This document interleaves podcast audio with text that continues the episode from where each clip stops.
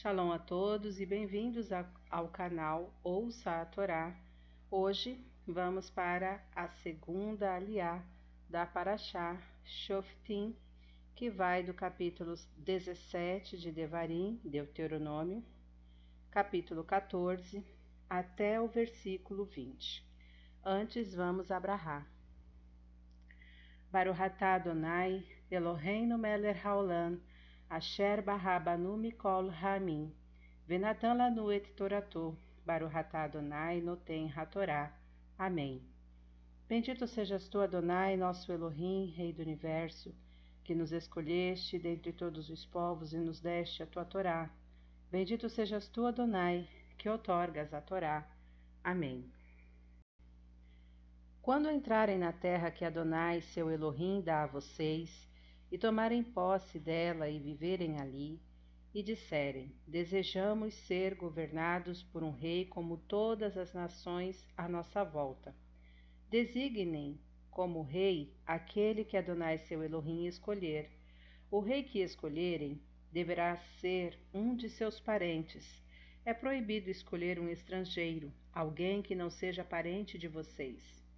Entretanto, ele não deverá adquirir muitos cavalos para si, nem fazer o povo voltar ao Egito para obter mais cavalos, visto que Adonai disse a vocês para não voltarem por aquele caminho outra vez. Da mesma forma, ele não deve ter muitas mulheres, para que seu coração não se desvie, e não deve possuir quantidades excessivas de prata e ouro. Quando ocupar o trono de seu reino, ele deverá fazer para si mesmo uma cópia desta Torá e um pergaminho a partir da cópia usada pelos Coanins e Leviim. Essa cópia deverá permanecer com ele, e ele a lerá todos os dias de sua vida, para aprender a temer Adonai seu Elohim e a guardar todas as palavras dessa Torá e estas leis e cumpri-las para que não pense ser melhor que seus parentes, e para que não se desvie para a direita nem para a esquerda da mitzvah. Desse modo, ele prolongará seu reinado e o de seus filhos em Israel. Amém. Vamos abrahar posterior à leitura. Para o Ratá Adonai, Eloheinu Meler Haolan, Asher Natan Lanu Torah Temet, Verraeu Lanatá Betorreino, para o Ratá Adonai, Notem, Hatorá. Amém.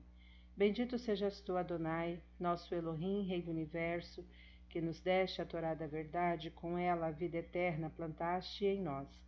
Bendito sejas tu, Adonai, que outorgas a Torá. Amém.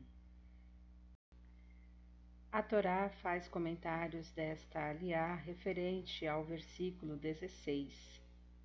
Para multiplicar cavalos. O rei de Israel não podia possuir para si muitos cavalos, apenas o necessário para sua carruagem, nem prata nem ouro em abundância para si mesmo, com objetivo de ostentação, a não ser que fossem destinados para a despesa do exército, dos armamentos para a defesa do país ou para o serviço de Elohim.